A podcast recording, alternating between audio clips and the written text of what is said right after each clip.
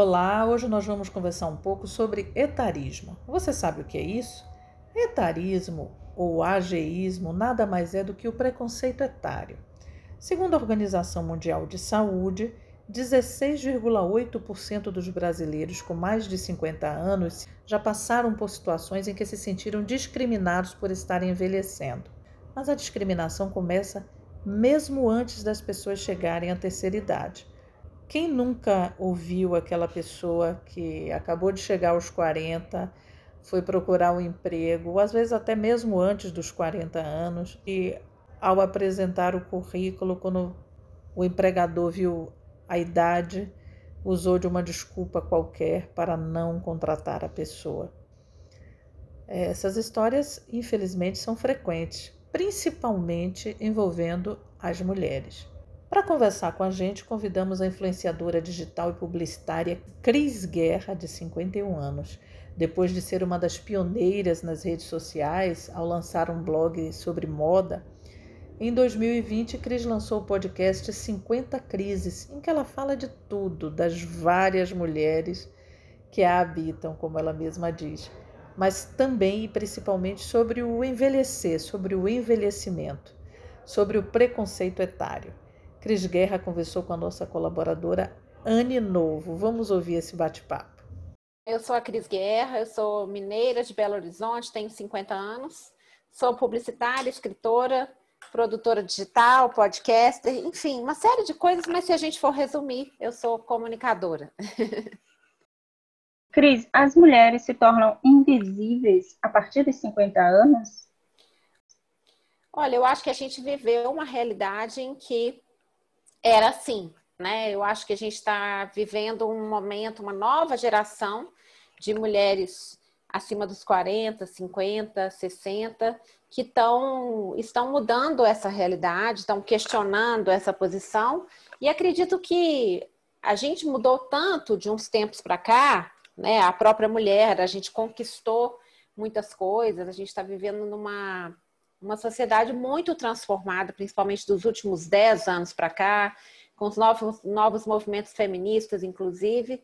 Então, eu não acho que nós, mulheres de 50 anos de hoje, estamos condenadas à invisibilidade, porque a gente está questionando tudo isso e a gente está vivendo a nossa visibilidade.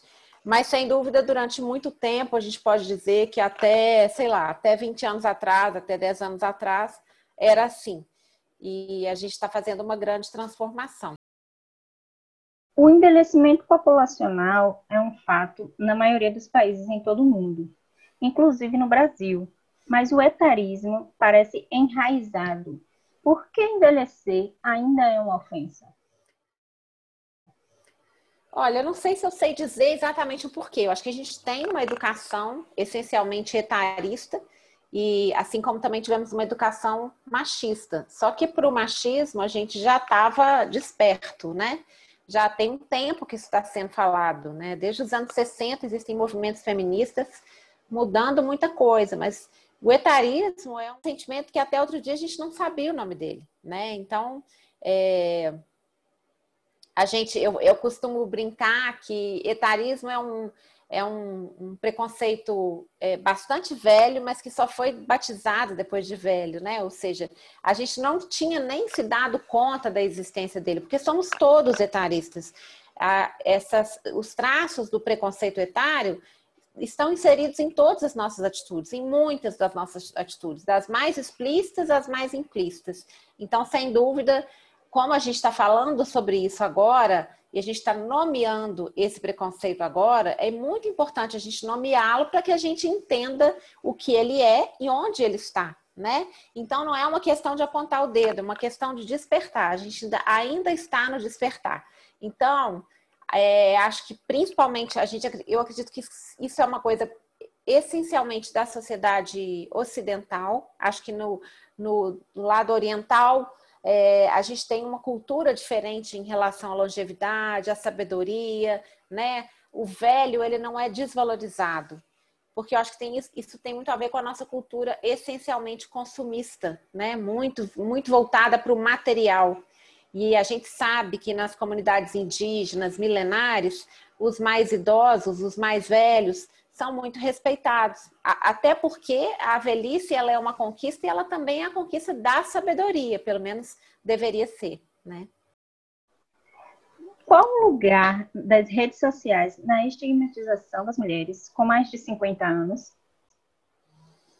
Eu acho que o lugar das redes sociais é, é até engraçado dizer isso, porque eu sou uma das precursoras da história do look do dia no Brasil, né? Eu, eu, eu fiz essa história é, de maneira pioneira, sem nem saber o que eu estava fazendo, assim, era uma expressão e tudo mais.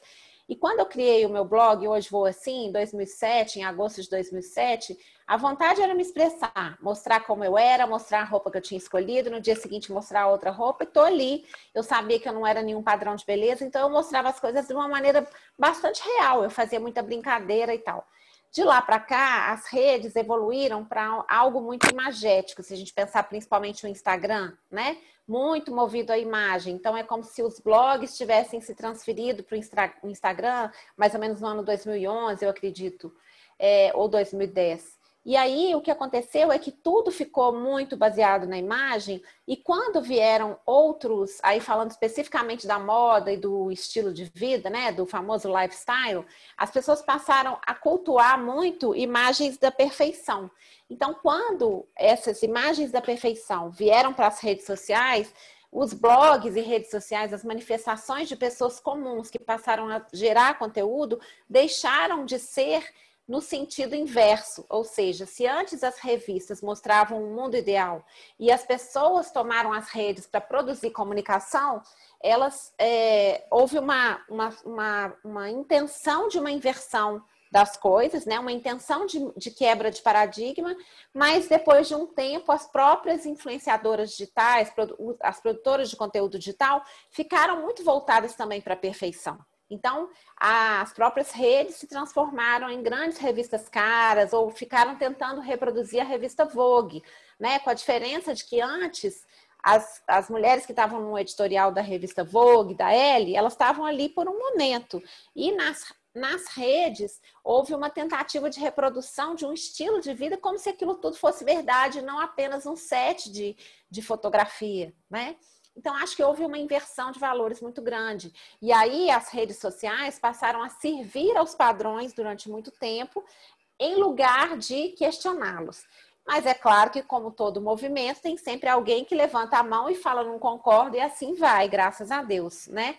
Então, como, assim como tem movimentos como o Corpo Livre, que foi a Alexandra Gurgel que, que, que, que criou, que é incrível, é, lá na minha época do Hoje Vou Assim, muito antes da Alexandra Gurgel, eu até cheguei a fazer um movimento que não, não se popularizou, mas eu brincava muito que era mulher sem Photoshop, né? Essa história da mulher natural, esse culto mesmo à imperfeição, a fazer as pazes com a imperfeição, a aceitar a gente do jeito que a gente é, a fazer as pazes com a nossa autoestima e tudo mais.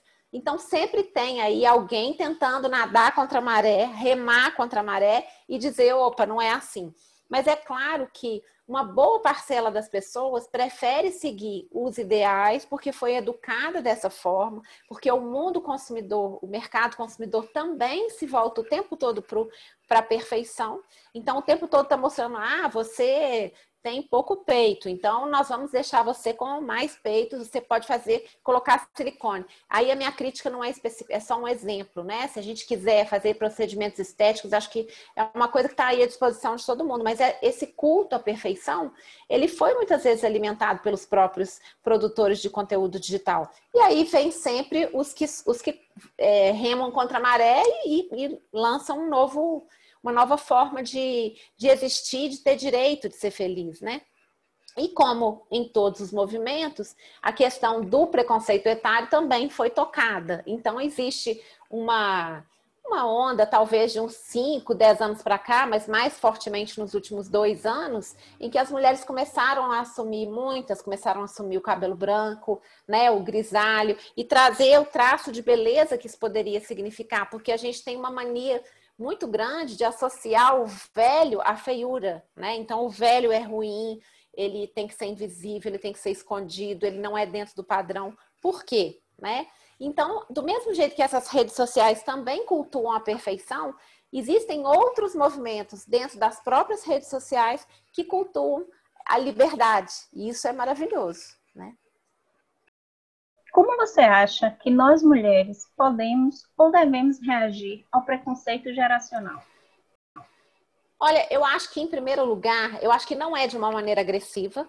Acho que quanto mais a gente colocar graça, sensualidade, humor, doçura, delicadeza, inteligência, melhor. Eu acho que todos os movimentos eles precisam ser feitos na paz, é, chamando para o diálogo, chamando para a reflexão e sempre contagiando. Eu acho que as coisas elas são contagiosas.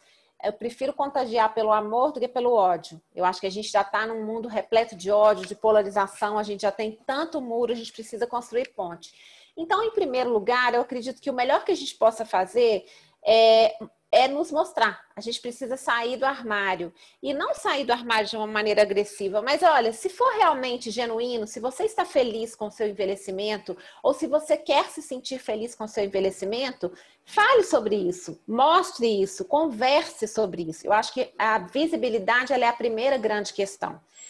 O segundo lugar é você é, tentar. Eu acho que a gente ainda está numa fase que a gente está se educando para isso, mas não é, a gente está só no começo, a gente está tomando consciência da existência desse preconceito. Ainda é muito cedo para a gente querer tantas conquistas e nem é para apontar o dedo e dizer porque a gente erra o tempo todo. A gente o tempo todo está desconstruindo os nossos preconceitos, né? Então, assim, se eu estou num lugar de privilégio por ser uma mulher branca, eu tenho que pensar que eu tenho que o tempo todo desconstruir o meu racismo. E também tenho que desconstruir o meu machismo, que está dentro de mim e com o qual eu convivo e às vezes nem percebo. Assim como eu tenho que desconstruir o meu etarismo. Então, o simples, acho que o passo primeiro é a gente tomar consciência da existência disso. E depois a gente falar sobre todas as nossas dores, tudo que envolve isso, os nossos medos, né? Falar abertamente, sem querer apontar o dedo e dizer como que a gente faz para construir um mundo menos preconceituoso.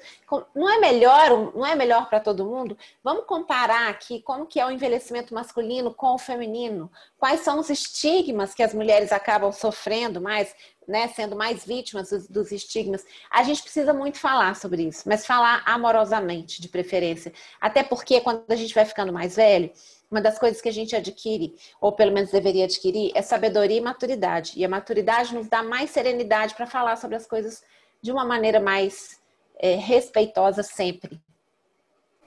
Quando você fez 50 anos, no ano passado, criou o podcast 50 Crises. Como é que surgiu a ideia e como tem sido essa experiência de produzir esse tipo de conteúdo? Bom, o 50 Crises, ele surgiu, é, ele meio que veio é, celebrar os meus 50 anos, mas eu não queria falar sobre envelhecimento especificamente. Até porque é, fazer um, um, podcast só para falar sobre envelhecimento fica, fica parecendo que o envelhecimento ele se, ele se restringe a si mesmo, né? Ele é alguma coisa que gira em torno de si mesmo. Eu acho que eu estou envelhecendo, eu tenho 50 anos, mas eu não estou só envelhecendo. Enquanto eu envelheço, eu namoro, eu produzo livros, eu faço conteúdo digital de, sobre vários assuntos. Então, o envelhecimento, ele permeia tudo que eu faço. E aí eu percebi que os meus 50 anos, eles foram abrindo cada vez mais o meu leque, o meu leque de interesses, de atuação. E eu vinha num conflito, porque depois que meu filho nasceu, eu fiquei viúva, grávida do meu filho, e aí eu tive várias transformações na minha vida, inclusive esse blog que eu te contei, um outro blog que eu escrevi para o meu filho, que gerou meu primeiro livro e tal. E isso me mostrou que eu podia ser muitas outras coisas. E agora, aos 50, eu nunca estive tão múltipla. Eu descobri tantos talentos e possibilidades, né? Assim, é claro que eu não estou falando que eu faço tudo, mas para mim, que era uma publicitária durante 20 anos trabalhando em agências, eu descobri que eu tinha muitas habilidades. Então, hoje eu faço palestra, é, eu faço produção de conteúdo digital, né, nas redes sociais, faço o podcast, faço colunas de revista, tenho seis livros publicados e também agora, é, deixa eu ver o que mais, é, e, e sou publicitária há, há 20 anos, trabalhei em agência e continuo fazendo trabalho com publicidade. Agora eu sou head booker de uma agência de modelos também. Quer dizer, são várias coisas. É claro que a gente não é Mulher Maravilha para fazer tudo, mas a gente descobre que tem possibilidade de fazer várias coisas.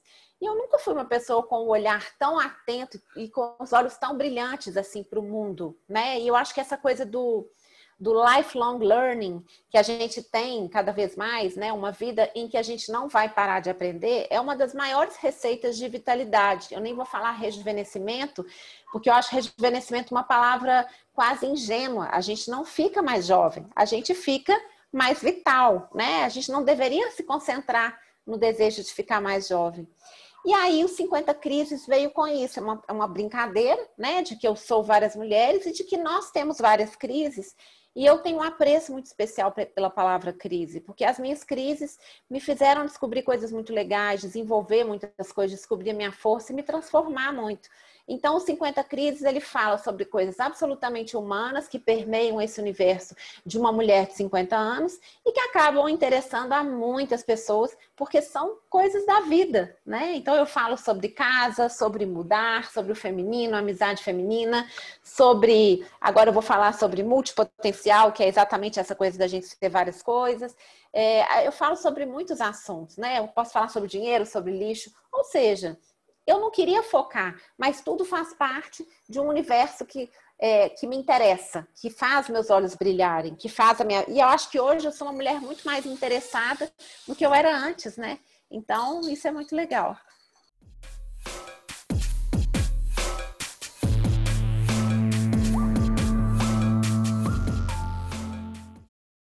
O desemprego entre as pessoas com mais de 50 anos teve um aumento de 70% com a pandemia, o mercado de trabalho está cada vez mais fechado para esses profissionais, em especial as mulheres.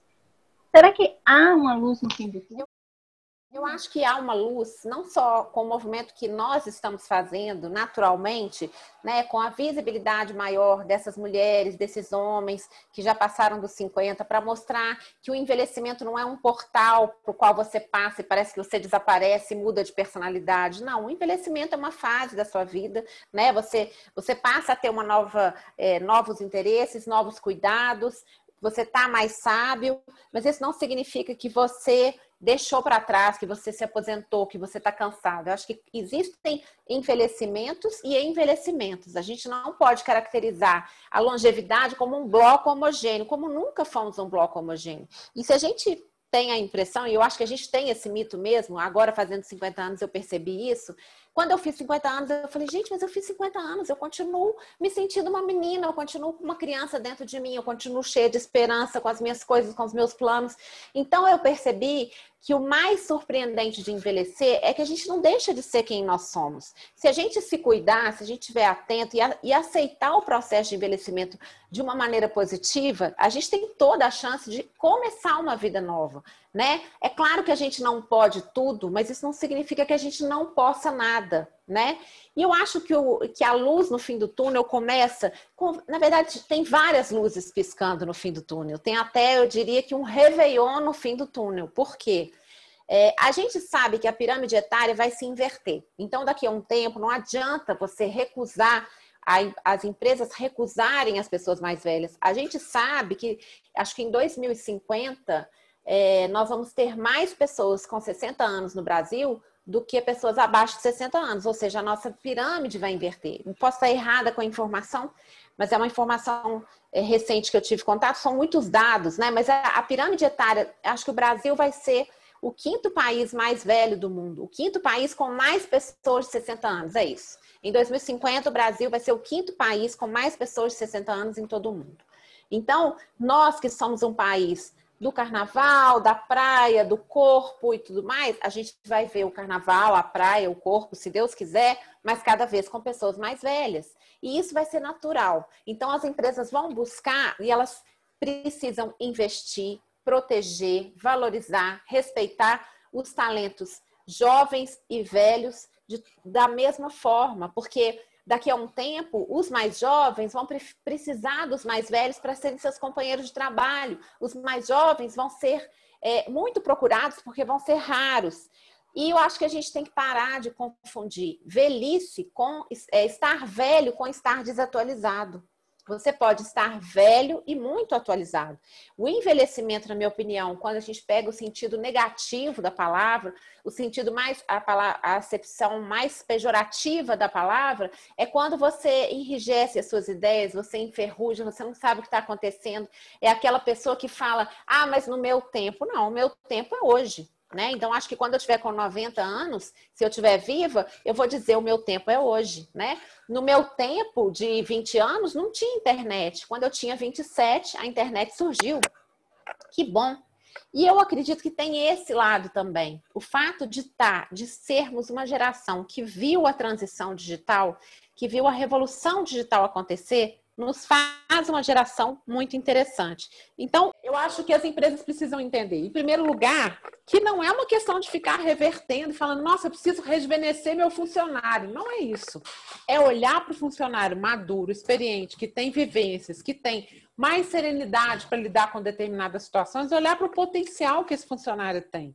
Até porque a neurociência, se você for beber da fonte da neurociência, você sabe que as experiências moldam o nosso cérebro, que a gente tem uma coisa chamada neuroplasticidade cerebral, que às vezes a própria gravidez faz com que a gente tenha mudanças no cérebro, por exemplo, né? Existe uma pesquisa dizendo que a mulher quando se torna mãe, a área referente à empatia dentro do cérebro dela aumenta. Então, imagina tudo que nós temos de experiência, eu não estou falando só de mulheres, tudo que a gente vive, perdas, ganhos, erros, aprendizados, sofrimentos, alegrias, viagens, bagagem, tudo isso molda o nosso cérebro. Principalmente se a gente tiver uma, um mindset, né? uma, uma, um modelo mental é, é, flexível, um modelo mental crescente, que é uma coisa que também tem a ver com alguns estudos que são feitos hoje em dia. Se você tem um modelo mental mais aberto a se abrir, a, a, a, se desenvolver,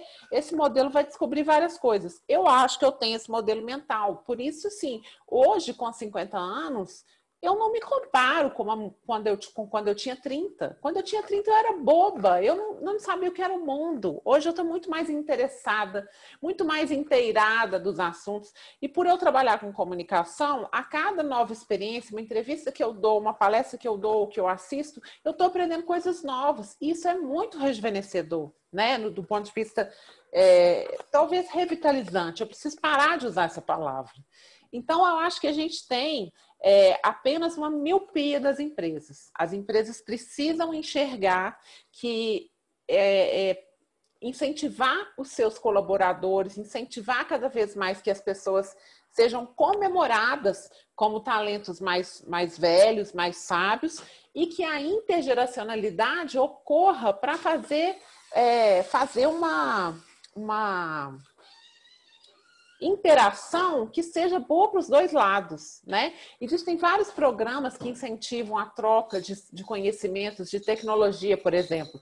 Colocar uma, um menino mais jovem para lidar com uma pessoa mais velha e ensinar tecnologia. Mas não existe só essa troca. Né? Existem várias histórias que uma pessoa mais velha pode contar, várias experiências que uma pessoa mais velha pode compartilhar com uma, uma pessoa mais jovem, e essa troca vai ser infinita. Então, o que a gente precisa entender é que a gente precisa cada vez mais, não só a gente precisa, como temos uma grande oportunidade de trazer a intergeracionalidade e a, o, o, a longevidade como parte da pauta de diversidade, né? Parar de olhar só para a questão do, do, do, preconceito de gênero, né? O preconceito é, é, como chama isso? De o preconceito, né? A homofobia, o preconceito em relação às opções sexuais, né? As, as orientações sexuais, é, o preconceito em relação às deficiências e tudo mais. Cabe todo mundo no mundo,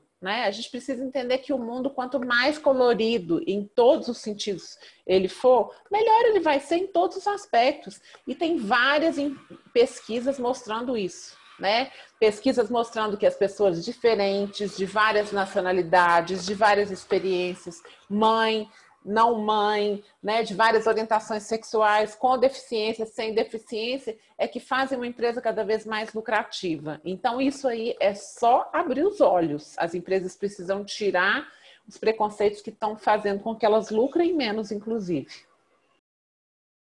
Você acha que a pandemia da Covid-19 pode agravar ainda mais o preconceito com a velhice, já que os idosos estão no grupo de risco?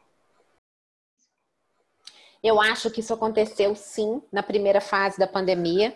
É, aconteceu isso claramente e talvez tenha servido para trazer esse assunto também à tona. A gente viu muita brincadeira de mau gosto do tipo vai para casa velho, tem o caminhão cata velho, ou seja, no começo a gente até riu disso e depois a gente pensou, gente, já não é fácil, não é fácil ser uma pessoa longeva, principalmente no Brasil em que parece que é proibido envelhecer, né? E aí você tem que ficar em casa e você é desconsiderado. Existe uma existe também dentro do, do etarismo, um dos grandes riscos do etarismo é exatamente essa negligência. Vou te dar um exemplo. Outro dia eu estava lendo uma matéria de uma mulher contando que aos 67 anos ela teve uma queda em casa, foi ser atendida no hospital, e aí a pessoa no hospital falou: Mas por que você veio sozinha? Você não poderia ter vindo sozinha. Quer dizer, tirando dessa mulher a autonomia que ela tem, que ela tem condição de ter, por ela ter, simplesmente apenas por ela ter 67 anos. Então a gente vê é, uma desautorização muito grande, uma infantilização dos mais velhos, que é uma coisa que já acontece, né? Essa coisa de querer tirar o velho da sociedade, como se, ah, porque aí ele fica mais lento e fica mesmo, ele quer falar de assuntos às vezes um pouco mais nostálgicos.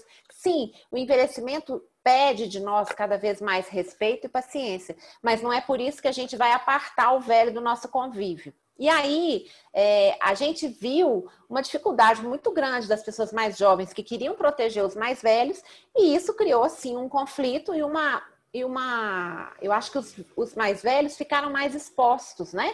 Eles foram mais falados. Inclusive, no, na pandemia, no início da pandemia, a gente ouviu besteiras de empresários do tipo: imagina que eu vou fechar a minha empresa, só vai morrer velho, vai morrer 7 mil pessoas, né?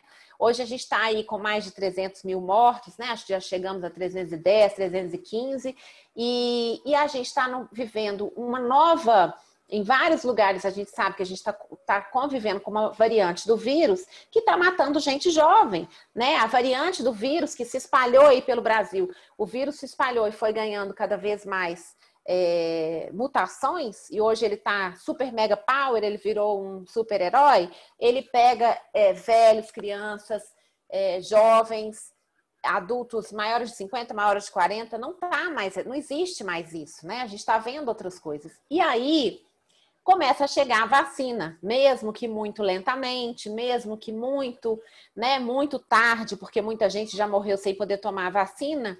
E hoje o que a gente vê nas redes sociais, as pessoas sendo vacinadas e seus filhos postando nas redes. Então, o preconceito etário assumiu um outro, um outro viés, uma característica interessante, porque agora a gente está com uma certa inveja, no bom sentido, sem ser uma inveja ruim, a gente está cobiçando aquilo que os mais velhos podem ter agora. A gente está sonhando ter 70, 60, né? A gente está sonhando ser mais velho para poder ter a nossa liberdade o mais rápido possível. Até porque, para pessoas de 50 anos, não tem nem o calendário de vacinação nem prevê, por exemplo. Quando é que eu vou vacinar? Quando é que meu filho de 14 anos vai vacinar?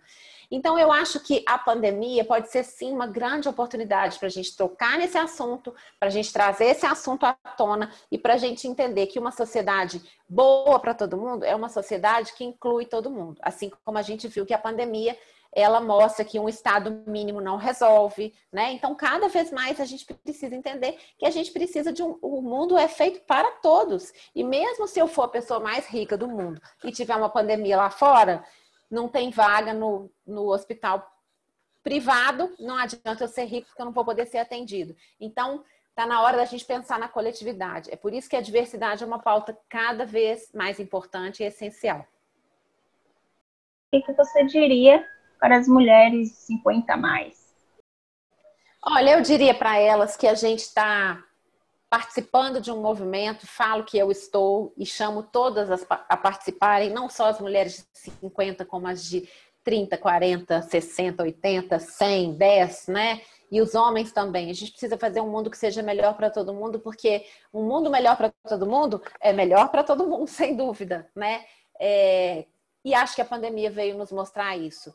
E outra coisa é o seguinte: o envelhecimento não é um bicho de sete cabeças. Se você pensa nele com otimismo, com humor, com uma vontade de recomeçar. Não importa se você nunca fez ginástica como eu, eu sempre fui magra, a vida inteira eu paro a ginástica e estou recomeçando, e aí eu percebo que não, ser magra não me, não me protegeu em nada, eu tenho que fazer. E eu tenho que, eu posso encontrar formas prazerosas de vivenciar esse envelhecimento.